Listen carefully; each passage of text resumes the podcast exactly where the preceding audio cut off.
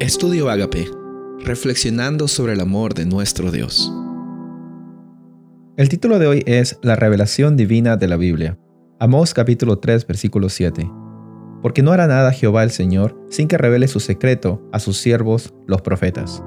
Si es que tú y yo tenemos la palabra de Dios en nuestras manos, es porque tenemos a un Dios tan amoroso que tiene la disposición para que nosotros tengamos esa palabra y para que seamos transformados por ella.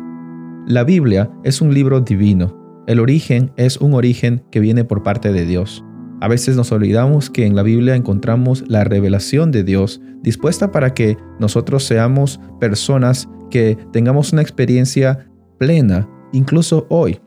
Cuando vemos la Biblia y vemos cómo es que Dios usó a los profetas y a las personas inspiradas por el Espíritu Santo, nos damos cuenta de que la Biblia es un libro práctico.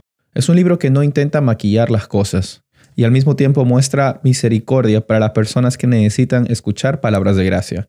Tenemos que reconocer que como seres humanos nosotros no nos gusta mostrar nuestros puntos de vulnerabilidad. No nos gusta mostrar nuestros lados oscuros o los lados que tenemos bastantes luchas o tentaciones o dificultades. Sin embargo, en la Biblia nosotros vemos a un Dios que muestra la realidad del ser humano.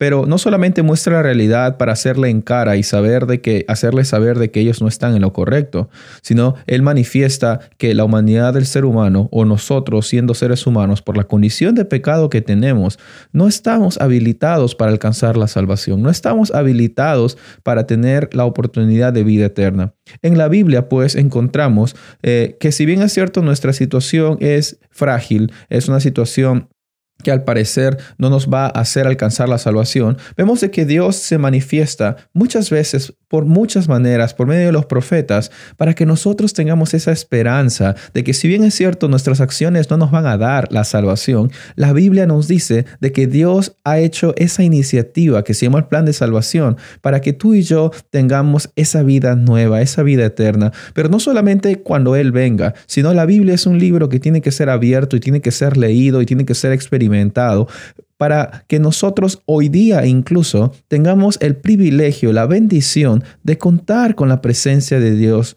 de contar con la transformación que Él tiene para nosotros. Es importante no solamente obedecer las palabras de la Biblia, sino reconocer que obedecer es una acción que debe estar conectada con la experiencia que Dios está teniendo contigo. No solo cuesta obedecer la Biblia, sino creo que lo que más cuesta es dejar que Dios tome el control de nuestros corazones. Y el llamado de hoy es reconocer en primer lugar de que la Biblia es un libro divino. Si lo tenemos es porque Dios quiere que lo tengamos. No desprecies las bondades que Dios tiene para ti. Él tiene una autoridad grande como Dios, como Dios poderoso, pero también tiene un amor tan increíble por la humanidad que nos da la oportunidad de tener la Biblia y nos da la oportunidad de tener esperanza, redención, pero no solamente para un futuro cuando Cristo venga, sino también hoy en el día a día. Jesús te está esperando con los brazos abiertos y dispuesto a tener un encuentro contigo.